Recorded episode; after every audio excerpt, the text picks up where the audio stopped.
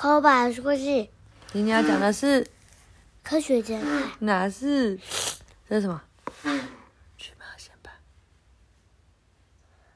怎么了？你流鼻涕啊？啊，就真的好。啊，就真的干嘛吓大家？去冒险吧！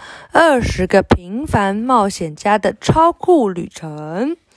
文：Lester Humphrey，图：Kevin Ward，译者：朱崇明。有几个太极家？有很多，二十个啊。二十个。啊？他就是介绍了二十个。你今天要听谁的？你要看这个什么？艾米莉亚·艾尔哈特。艾尔哈特是第一个独自飞越大西洋的女性。后来她离奇失踪了。哦，她失踪嘞。好，第十四页，你来翻。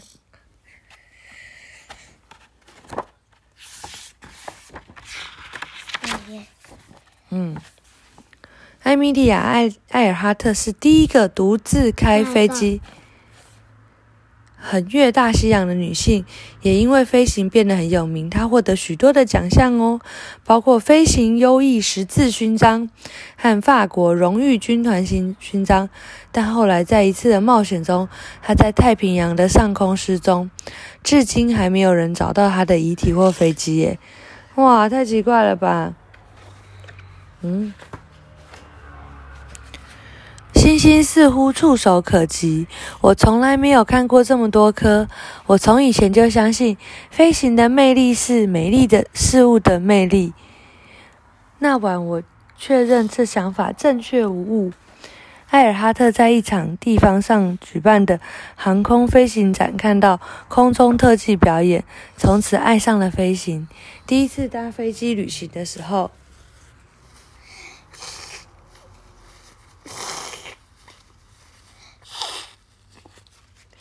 就知道自己非得学习飞行不可。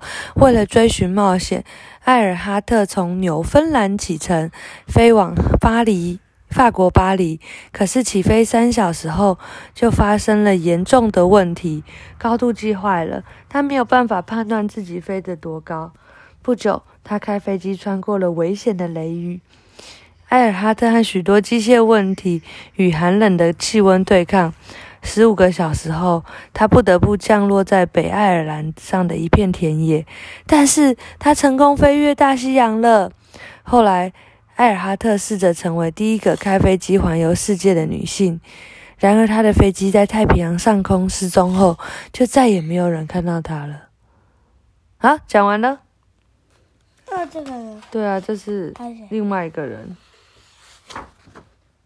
哦。哎，哦，他是两个故事一起讲。那我们今天先讲上半部，就是这个艾尔哈特。他说，艾尔哈特小时候，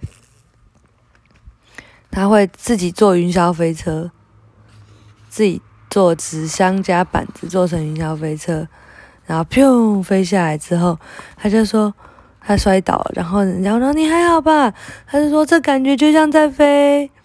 然后呢，他又跟他爸爸妈妈去看了那个美洲美国家中飞行的航空飞行展。他说：“我就是天生的飞行员。”他说：“巴黎，我来了。”然后呢，他飞到北爱尔兰的德里士，哇，就迫降了。然后那些人说：“哇，你是从很远地方来的吗？”他说：“我从美国来的。”啊，讲完了。没有，没有这个。这个是他的。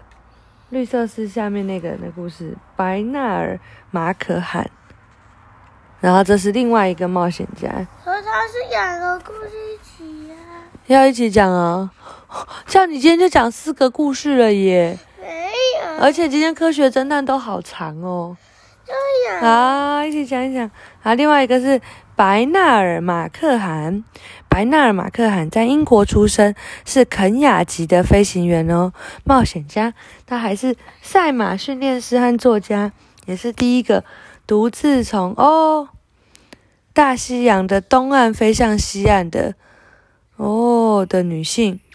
曾经有好几位女性飞行员在尝试这件事的过程中死亡，因为逆向强风的关系。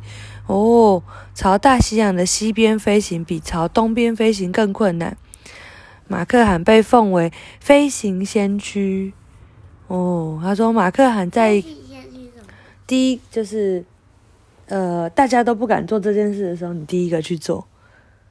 嗯，就是先驱。好，马克罕在肯雅的一个富裕的家庭长大，他喜欢光着脚丫和当地的非洲小孩去打猎，喜欢提着长矛在树林里。树丛里追逐动物。长大后，马克罕独立飞越大西洋，在夜晚往西飞，达成了过去女性从未完成的成就。马克罕从英国起飞，飞往纽约，孤独的逆风飞行了二十个小时，横越大海。他没有睡觉，只能靠咖啡和三鸡肉三明治维持体力。飞机油箱解冻了，结果迫降在加拿大新斯科西亚省的布雷顿角岛。他没能成功在纽约，这不是他的期望结果，但他是完安全飞越了大西洋，创了新纪录。好，他说马克罕是在肯雅生活的，然后呢，他问他爸爸说：“我可以学飞行吗？”他说：“哦，太好了。”然后那个人说：“当然可以喽。”然后呢，他就，然后当他去参加一个华丽的晚宴的时候，嗯，他说：“太好了，我明天几点开始上课呢？”还有小朋友的时候就跟飞行员说。然后呢，后来他们去参加一些华丽的晚宴，旁边人问他：“所以你会是第一个往西飞越大西洋的女人吗？”然后就他就说：“对呀。”然后这个人就说。这有钱太太就说：“哦，听起来很棒，我来赞助你。